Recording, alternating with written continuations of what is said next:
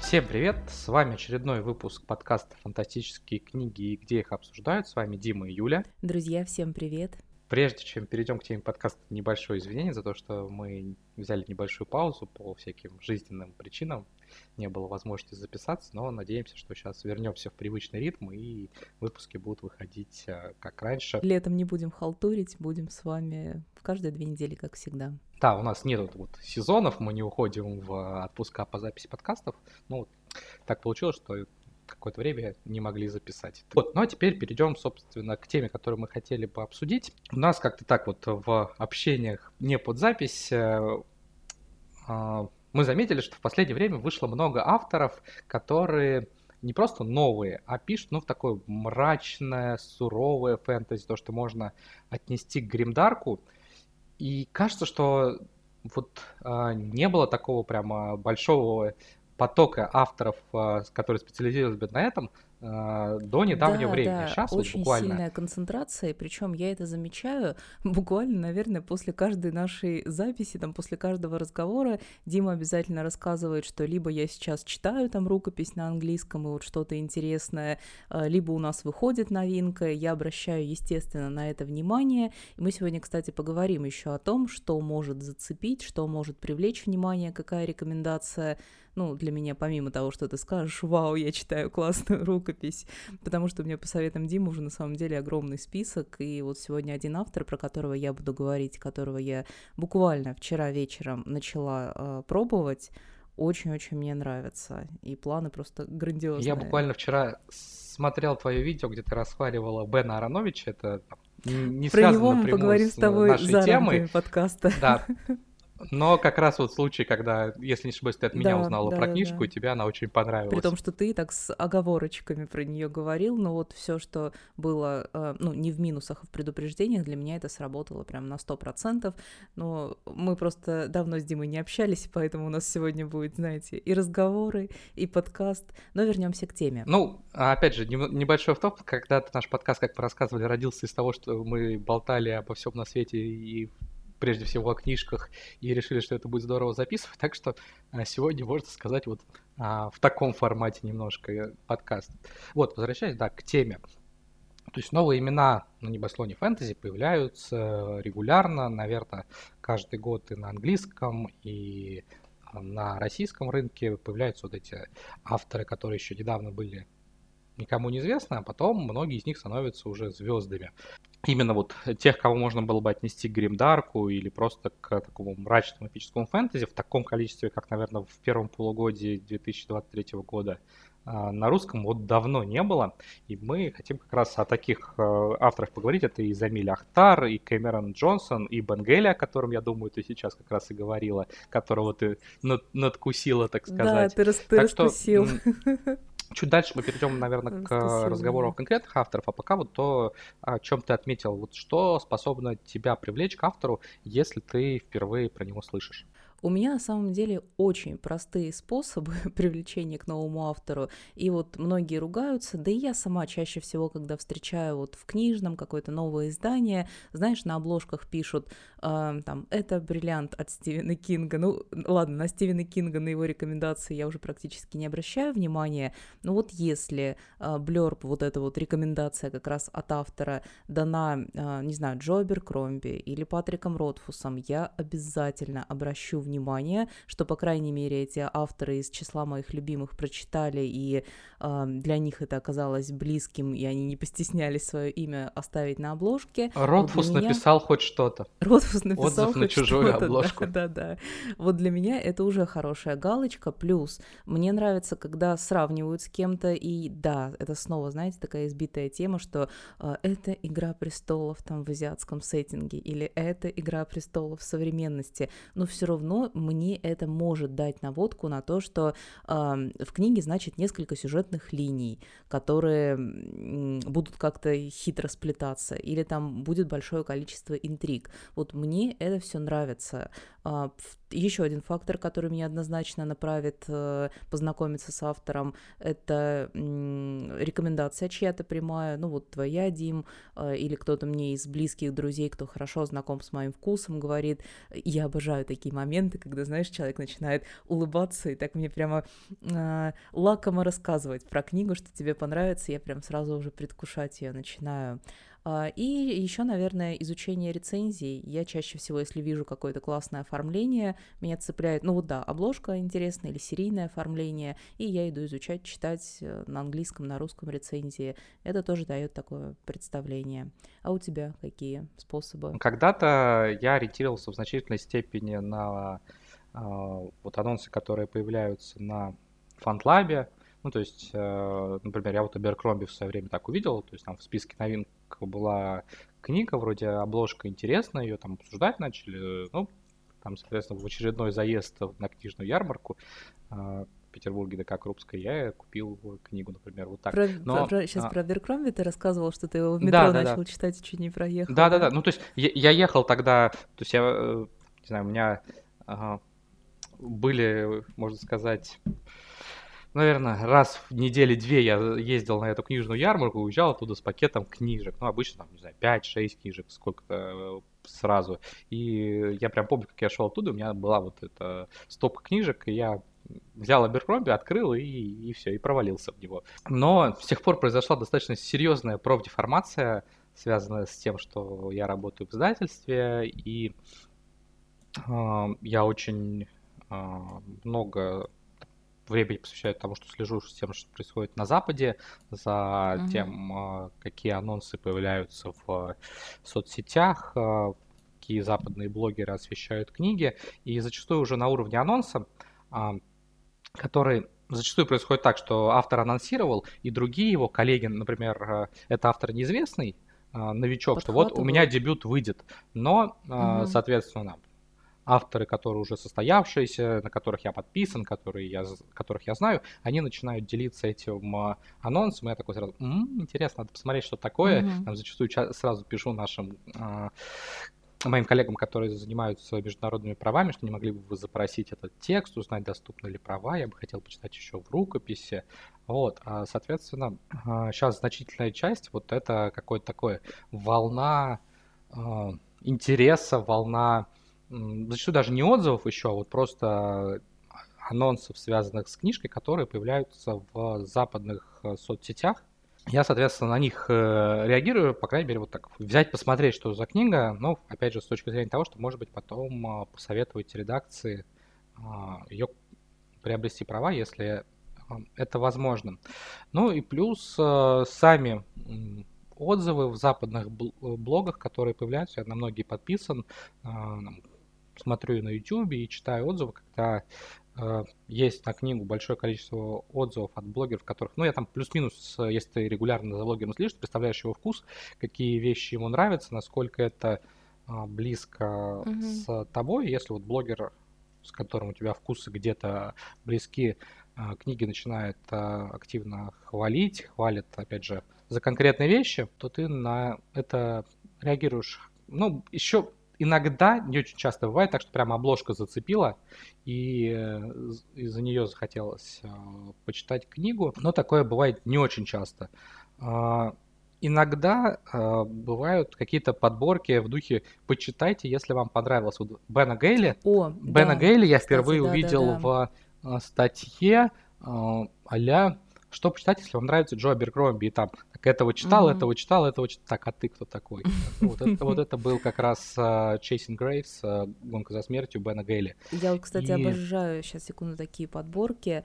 Uh, у вас uh, на фанзоне, по-моему, выходят. Uh, вот я даже иногда, когда к подкастам к нашим готовлюсь, знаешь, там забиваю типа uh, фэнтези про Лондон или что-нибудь такое, чтобы почитать, и в итоге выхожу. Я, я тоже зачастую смотрю на те тексты, которые мы сами же и готовили там какое-то время назад. Да, да, как на какой-нибудь твой материал выхожу, это вообще. Э, ну, собственно, собственно, не всегда э, такие тексты ну, там, стопроцентно соответствуют заданной теме, потому что, ну, порой там с какими-то оговорками или условностями книжки туда попадают.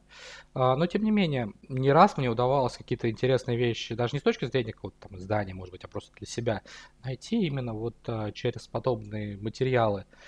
Я, правда, еще отмечу, что вот когда я говорю про западные блоги, я делаю небольшую поправку на то, что, ну, по моим ощущениям, они, ну, там, скажем так, в среднем более комплементарные, что ли, чем э, блоги российские. То есть у нас, мне кажется, критика э, встречается почаще, чем на Западе, ну, то есть вот э, чтобы, не знаю, книжку прямо раскритиковали сильно, такого я в англоязычных блогах видел Тоже не часто. это замечала, причем даже просто вот на Буктюбе я смотрю очень много зарубежных блогеров, Э, скорее я из наших смотрю только кого знаю лично. И вот э, на зарубежном буктюбе э, какая-нибудь подборка, не знаю, допустим, там лучшая фэнтези про то-то, то-то, и когда человек рассказывает, он прямо супер хвалит, вот, или какая-нибудь книга, если чувствуется, что не понравилась, она очень-очень мягко так и обтекаемо, даже не критикуется, а просто вот говорится. Мне такая манера, кстати, нравится. А, я часто себе стараюсь привносить, чтобы, если книга не понравилась, рассказать, кому она может понравиться. Вот мне нравится такой подход. Ну и давай поговорим мы чуть более конкретно о своих последних открытиях последнего, э, о своих последних открытиях в фэнтези. Какие имена можем назвать, э, кого и кого и кому порекомендовать. И я начну э, не совсем, конечно, с новинки, но вот со своих свежих впечатлений. Как раз сегодня мы немножко этого автора уже упоминали, и Диме за него благодарна за наводку. Это Бен Аронович и его «Реки Лондона». А, но вот если рассматривать в разрезе новое это или не новое, я когда книгу брала читать, я ожидала почему-то, что там будет, ну не знаю, 80-е, 90-е, ну или там самое начало 2000-х, но там прям вот современность, э, десятые годы. А, то есть прямо максимально ты чувствуешь э, всю современную культурную вот а, жизнь, там, и какие-то фильмы, и вот отсылки а, к тому, что происходит в действительности, и что делает книгу очень-очень реальной. Мне понравилась система магии и система потустороннего и нечисти, как там это располагается, что вот конкретным локациям Лондона привязаны определенные духи, определенные божества, то есть с этим знакомиться было очень интересно. Плюс автор использует такую классную систему построения сюжета и э, такой плавный ввод нас в сюжет, когда мы э, с персонажем не э, знакомым с этим миром, который впервые тоже как бы сталкивается с потусторонним и только его для себя открывает и обучается, вот когда он начинает все узнавать, и мы через его глаза, через его восприятие тоже это очень, ну не знаю, интересно с этим знакомиться.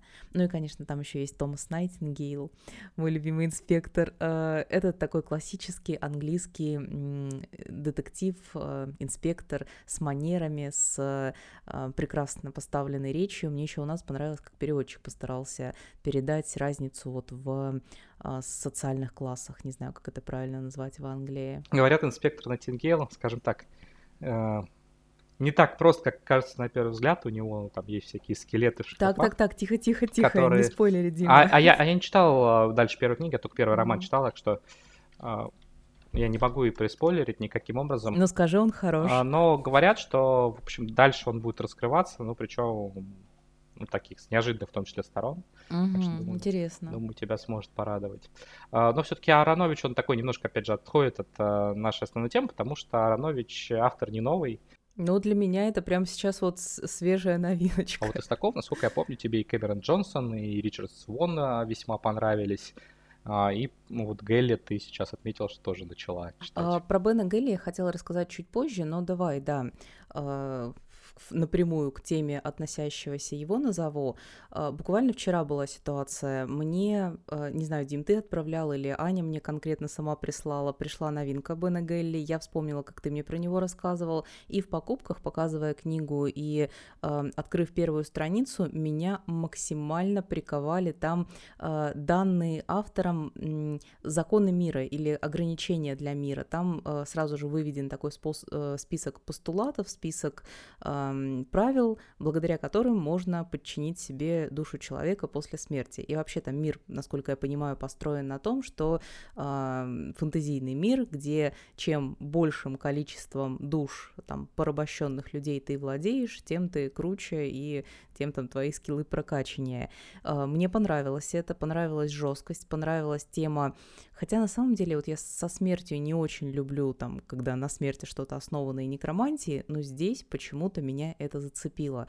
Я прочитала буквально там страниц 30, и это мир, который тебя сразу же чуть пугает, приковывает внимание и заставляет тебя желать узнать, что же там будет дальше, разбираться в его законах.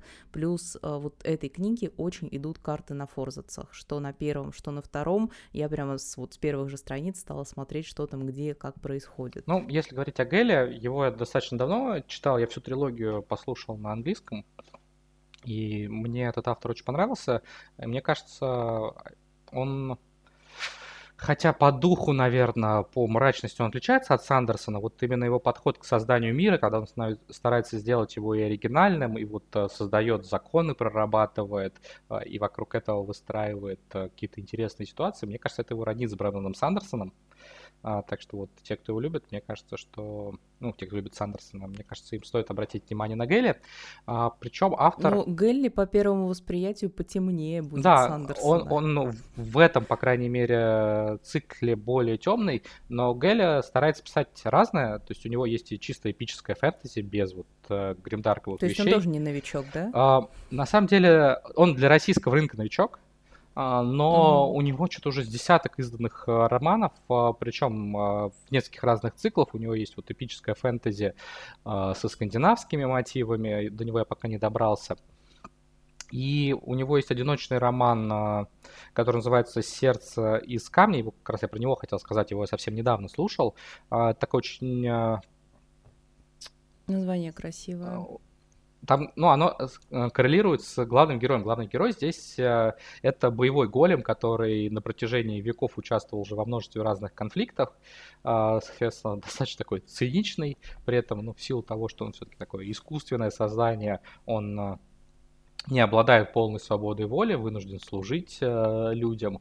Э, и вот с его точки зрения мы видим э, конфликт, который, может быть, на первый взгляд может показаться стандартным для фэнтези, то есть там восстание против, э, э, ну, такой, против тиранической власти, а по факту мы видим, что одни не особо лучше других – я с огромным удовольствием прочитал а, эту книгу, то есть она интересна с точки зрения того, что это именно батальная фэнтези, где много показано сражений, какого-то такого а, быта солдатского. В этом отношении немножко Джо Аберкромби напомнила с героями, хотя тут скажем так, не так много действующих лиц, все-таки более сфокусированная mm-hmm. история и более магическая. А с другой стороны, ну, то, что это немножко такой отстраненный взгляд, не с точки зрения а, там, людей, участвующих в конфликте, а с точки зрения голема, который, в общем, а, повидал всякого на своих веках и к людям относится ну, с изрядной долей скепсиса, так скажем.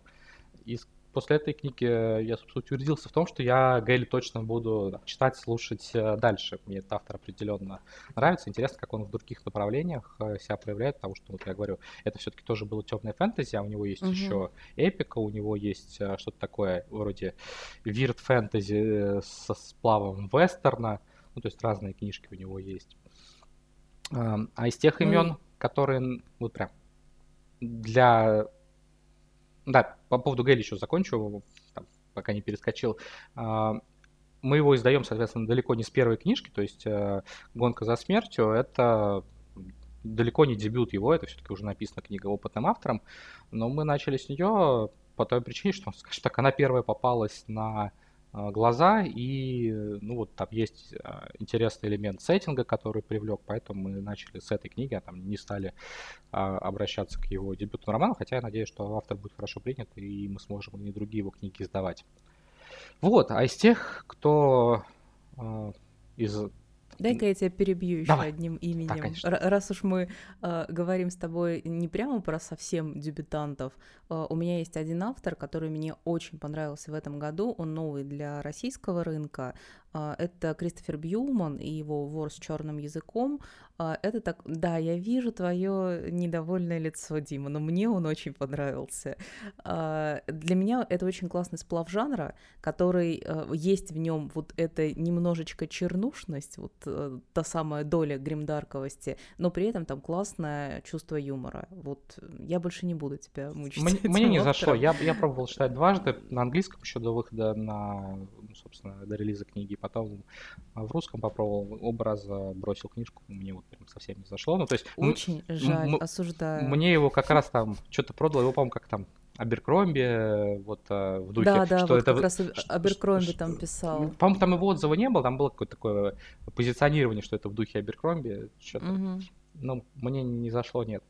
А, вот из того, что прям действительно Аберкромби, на мой взгляд, а, похоже, это книга, про которую я уже не раз говорил, а, «Сыны тьмы», Гурава Маханти, индийская фэнтези, автор действительно индус, хотя и пишет э, по-английски. В прошлом году на английском эта книга вышла в, собственно, индийском издательстве. Сейчас э, в июле э, будет ее переиздание в одном из крупных англоязычных, уже вот американских, британских, ну, короче, вот западных издательств. Так что сейчас там новая волна большой шумихи вокруг этой книги. Шумиха, по-моему, совершенно заслуженная. Э, если по одной книге зачастую об авторе все-таки делать далеко идущие выводы опасно, всякое бывает. Но если автор не уронит планку или поднимет ее, то Маханти будет суперзвездой и темного фэнтези. Вообще фэнтези там, в один ряд с Аберкромби наверняка встанет. С Аберкромби родит и множество сюжетных линий, и неоднозначные персонажи, и стиль, и черный юмор. Но в отличие от Аберкромби здесь достаточно много магии. Автор основывается на индийской мифологии, соответственно, вот всякого такого э, связанного с сверхъестественным, с э, магией. Здесь достаточно много. И вот э, именно в плане, наверное, того, что тут герой немножко, э, на английском есть выражение bigger than life. Вот в этом плане мне немножко напомнило ощущение от Одиссея, от Илиады.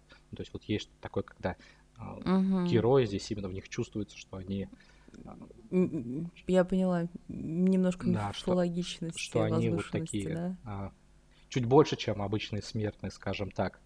Угу. Она переведена Круто. уже, но на русском мы, наверное, в начале следующего года выпустим, потому что есть очередь э, на издание. В общем, я, я уже не раз и тебе говорил, и нашим слушателям, и, наверное, э, еще не раз скажу, потому что, ну, вот э, мне Маханти очень нравится, и вот те отзывы, которые я видел там, от в том числе и русскоязычных уже, кто, кто успел прочитать, они тоже исключительно восторжены, на, на Западе его очень тепло принимают мне кажется, что у него все перспективы стать суперзвездой. Я еще отмечу одного автора, про которого недавно у себя в канале писал, Джоа Сильва, это португальский автор, а, который издается самостоятельно, и я его э, я его заметил как раз то, что я раньше описывал, когда в соцсетях пошла большая волна, а потом в какой-то из э, дней он э, такой, я на выходные делаю свою книжку на Амазоне бесплатной. То есть можно было э, на Kindle ее скачать. И я такой, ну окей, возьму. Ну, то есть я в любом случае приметил, но такой, когда-нибудь посмотрю, доберусь. Вот, а тут как бы, так совпало, что она бесплатная, но чего бы не взять. Взял, открыл и за выходные прочитал, не смог остановиться. Вот автор мне скажем так, вот если приводить аналогии, мне кажется, что это вот сплав Аберкромби и Сандерсона. Сандерсона с точки зрения работы с магией, тут магия основана на дыме, плюс еще есть составляющая, связанная с местными богами, которые вмешиваются в жизни людей. Ну, то есть магии достаточно много. А вот с точки зрения стиля, персонажей, которые вот все такие не самые приятные личности, но при этом личности колоритные, связанные с черным юмором, в этом отношении оно а, очень Аберкромби напомнило Единственное, что, наверное, сильно отличает э, пока, по крайней мере, автора вот, от и Аберфромби Сандерса, что история все-таки достаточно лаконичная. То есть тут есть ощущение, что она перерастет в эпик, а, но именно в первом романе, он называется Seeds of War, а, там сюжет достаточно сконцентрированы на трех персонажах и без вот каких-то супермасштабных событий. Смогу рекомендовать, если что. Ну вот мы с тобой перечислили уже и достаточное количество новых авторов, и прозвучало то, что даже книги, которые готовы уже практически к изданию, приходится все равно э, ставить какую-то очередь, то есть есть очередь из новичков и интересного, и вообще действительно огромная концентрация сейчас э, гримдарка и новых имен, и э, тех, кто начинает работать в этом жанре, И вот если мы говорим в целом о направлении, с чем бы можно было сказать это связано? Я сразу же попытаюсь ответить на вопрос и скажу, что у меня а, представление о фэнтези-жанрах а, наиболее популярных, наиболее востребованных, это такие представления, как, знаешь, про американские горки. То есть э, изначально, там, допустим, э, Глен Кук вводит, ну, становится ярким представителем э, темного фэнтези там в 80-е, большая концентрация, много появляется авторов-подражателей, много похожего на черный отряд. А потом в 2000-е приходит э, Гарри Поттер, начинается эпоха такого Янг Далта, э, начинается эпоха Э, фэнтези, которая будет интересна и детям, и взрослым, и это развивается, продолжается. И мне кажется, просто рано или поздно наступает такой, ну не откат, а просто вот эта тележка фэнтези на новый виток выходит, и заново э, появляется э, интерес к чему-то другому. Вот я то же самое всегда замечаю в музыке все трансформируется и все рано или поздно возвращается. Мне кажется, что ну, тут связано со временем. Я бы чуть-чуть по-другому, может быть, объяснил и сформулировал. А, не скажу за всех авторов, которые есть э, там, вот сейчас у нас э, в перечислении восходящих звезд или перспективных авторов э, темного фэнтези, но как минимум некоторые из них, э, тот же Маханти, э, тот же Замиль Ахтар, они не скрывают, что они вдохновлялись, э, там, Джобер Кромби, что они вдохновлялись Игрой престолов, причем они зачастую, понятно, что они Мартина читали, и у Маханти, если посмотреть, у него там зачастую он видео записывает, у него там вся стена всякой символики, связанной с книгами Мартина, но еще там «Игра престолов» сериал привлек внимание, и вот э, многие из этих людей, я думаю, это те, кто, ну так, в какой-то степени не то чтобы прям выросли, но э, там их, наверное, там, подростковые годы или вот там, когда ты заканчиваешь угу. университет. То есть появились яркие представители, они, которые взрастили они, поколение. Да, как раз вот были то, тем поколением, которое а, ну, может быть, выросли неправильное слово, но которые вот впитали это успех темного фэнтези а, нулевых годов, и которые как раз mm-hmm. сейчас уже в том возрасте, когда авторы начинают активно писать. Ну, нет такого, на самом деле, какого-то прям правильного возраста, чтобы начать писать. Кто-то начинает, как Ребекка Куанг, еще будучи, по сути, тинейджером, а кто-то, как Анджей Сапковский, уже, по сути, на пенсии начал книги писать, и, в общем, мы видим и то, и другое может быть вполне успешным. А, но все-таки... И продолжает на пенсии их писать. Ну, продолжает ли.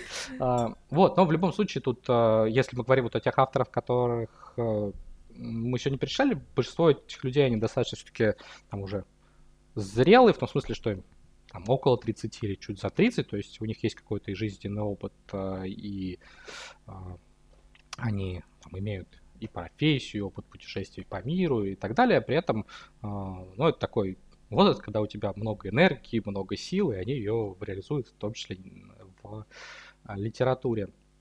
И это как раз люди, которых вот когда-то подхватила эта волна, которая была в начале 21 века с авторами вроде Джо Беркромби.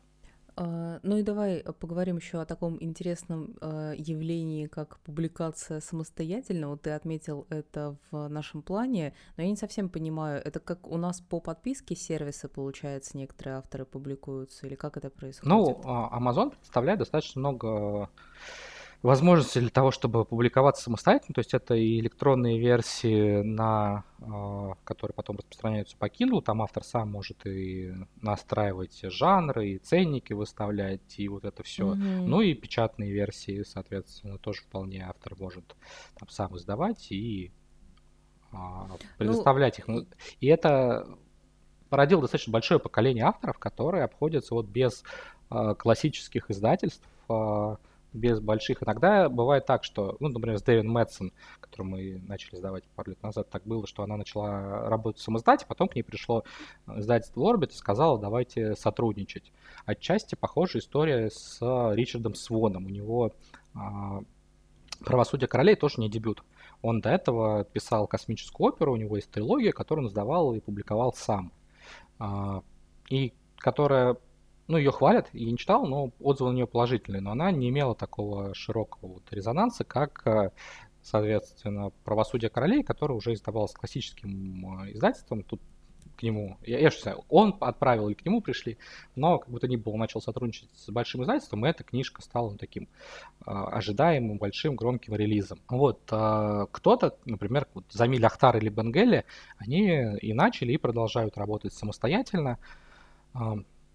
Э, Гелли, более того, ведет ну, какие-то такие курсы, что ли, или консультации для авторов, которые хотят работать сами. Угу. С Ахтаром у меня недавно был эфир, он рассказывал, что ну, путь к издательству, он достаточно долгий, и у него терпения не было, чтобы вот это ждать, и он а, ну, там, был готов э, свои силы, время потратить, чтобы все сделать э, самостоятельно. Он, по крайней мере, пока продолжает издаваться самостоятельно, ну, плюс там еще аудиокнижки mm-hmm. выходят, которые ну, профессионально озвучены, и все полноценно. Так что на Западе сейчас есть достаточно большое количество авторов, которые заявили как минимум о себе, а может быть и продолжают а, работать а, в этой ниве. Ну и тут, с одной стороны, у автора поменьше, наверное, ресурсов для того, чтобы громко прозвучать о том, чтобы себя там, представить там, с теми же блогерами, с лидерами мнений приходится работать самостоятельно, там, свои соцсети развивать самостоятельно э, и так далее и тому подобное. С другой стороны, это автору дает ну, такой больше свободы и больше, э, что ли, творческой мобильности, потому что на Западе достаточно долгий вот э, производственный, так сказать, цикл, потому что книга может быть, например, там, рукописью готова сейчас, а выйдет она года через полтора-два. Вот, а в случае, там, вот у Ахтара mm-hmm. недавно выходил э, третий роман «Стальных богов» на английском, и он закончил книжку, и месяца через два она, соответственно, уже была у читателей гораздо быстрее. Так что читатель может тоже в этом выиграть, что не так долго, может быть, ждать книгу. Вот, ну и важно... Знаешь, почему я улыбаюсь? Потому что тебе нравится улыбаться? Потому что. Нет, потому что я вспомнила Томаса Найтингейла. Ну, очень мне понравился он. Ладно, я это вырежу. Да ладно, оставь. Забавный момент. Жалко, что слушатели улыбку не увидят. Но, может быть, ну, скорее всего, две эти модели mm-hmm. там продолжат сосуществовать, немножко обогащать друг друга. И мне кажется, что это достаточно здорово. Ну и завершим мы парочкой имен, которые ожидаемые. Хотя на самом деле э, я могу сказать только про продолжение новичков, что я очень жду продолжения правосудия королей, которое я незаслуженно совершенно не упомянула в начале. А, потому что это действительно тот фэнтезийное, начало того фэнтезийного приключения цикла мира, а, в котором хочется разбираться, где хочется дальнейшие истории героев узнавать, и а, с делами тоже, собственно, знакомиться. И с огромным удовольствием жду вторую часть, и «Правосудие королей» — это та книга, которая, не знаю, войдет ли она у меня в лучшие книги года в целом, но в подборку лучшего фэнтези, вот отдельно по жанру, на миллион процентов процентов, да. Ну, она в переводе, вторая книга, так что выйдет, наверное, в следующем году.